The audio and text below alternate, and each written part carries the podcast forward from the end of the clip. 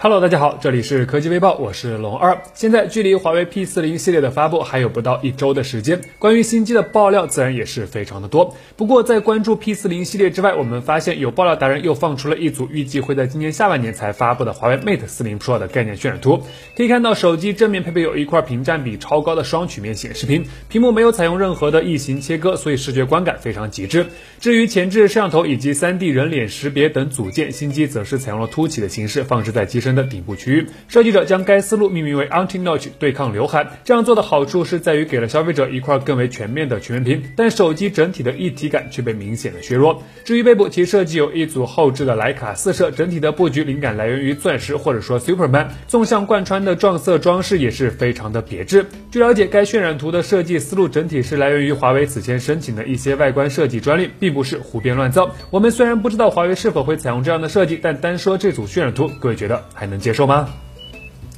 日前，分析师郭明基放出最新报告，显示预计在今年下半年正式发布的 iPhone 十二系列将全部支持 7P 的广角镜头。郭明基表示，今年的 iPhone 十二将包含有三个尺寸，共计四款机型供消费者选择。5.4英寸 OLED 版 iPhone 将采用后置双摄，其中一款 OLED 6.1英寸的 iPhone 同样也是后置双摄，另外一款 OLED 版6.1英寸和6.7英寸的 iPhone 则是会配备一组后置三摄加 ToF 镜头。此外，消息中还提到6.7英寸版的 iPhone 后置的广角相机将支持三 Sensor Shift。同时会采用一点九分之一英寸的大底和七 P 的镜头，其他三款则是会采用二点六英寸分之一的大底，同样也是七 P 的镜头。郭明基表示，本月试产的 iPhone 十二七 P 镜头目前良率已经达到了百分之七十到百分之八十五，而且还将进一步得到改善。另外，在报告中，郭明基还预测二零二一款的 iPhone 不仅是广角镜头，长焦镜头也将由六 P 升级到七 P，支持 Sensor Shift，并采用一点九英寸分之一的大底。二零二二款则是会用上目前安卓阵营已经较为常见的潜望是超长焦镜头。拭目以待。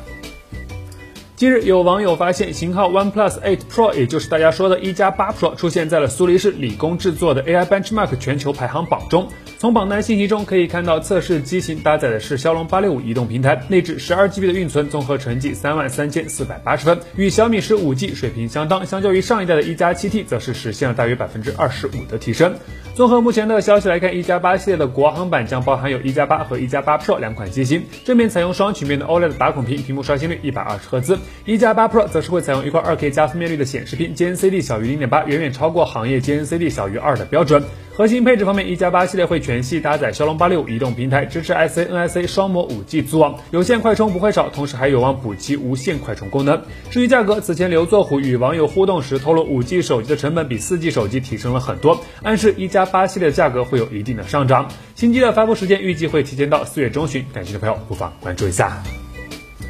今天预热了很久的中兴 Axon 十一五 G 手机正式发布，该机由《爱情公寓》中吕子乔的扮演者孙艺洲代言，设计上采用了独特的滑板型设计，顶部和底部非常圆润，带来更为舒适的握持感。与此同时，中兴方面还表示，Axon 十一是目前市面上最轻的五 G 手机，整机重量仅一百六十八克，机身厚度也是控制在了七点九毫米，非常的轻薄。不过私底下补一句，他们可能不太清楚，三星的 S 二零五 G 只有一百六十三克。好了，回归正题，手机正面其配备的是一块六点四七英寸的水滴型 AMOLED 曲面屏，屏占比百分之九十二，NTSC 色域突破百分之百，同时还支持了屏幕指纹识别功能。至于配置，Xon 十一并没有搭载旗舰级别的骁龙八六五，而是选择了定位终端的骁龙七六五 G，内置四千毫安时电池，仅支持有较为常见的十八瓦快充，前置两千万，后置则是一组六千四百万加八百万加两百万加两百万像素的四摄。新机上市提供了六加一百二十八 GB、八加一百二十八 GB 以及八加二百五十六 GB 三个版本供消费者选择，最终售价分别是定在了二六九八、二九九八和三三九八元。三月三十日开售，各位觉得这手机有竞争力吗？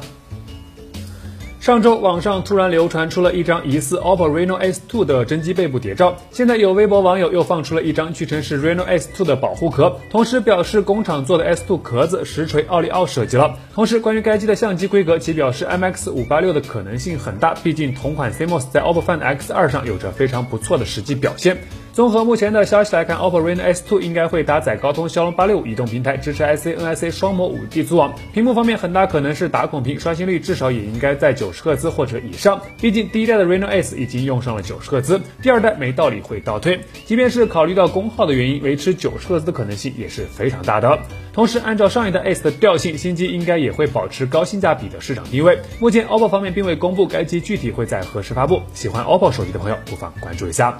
好了，那以上就是本期视频的全部内容，点击订阅关注微教，每天都有新内容，我们下期视频再见。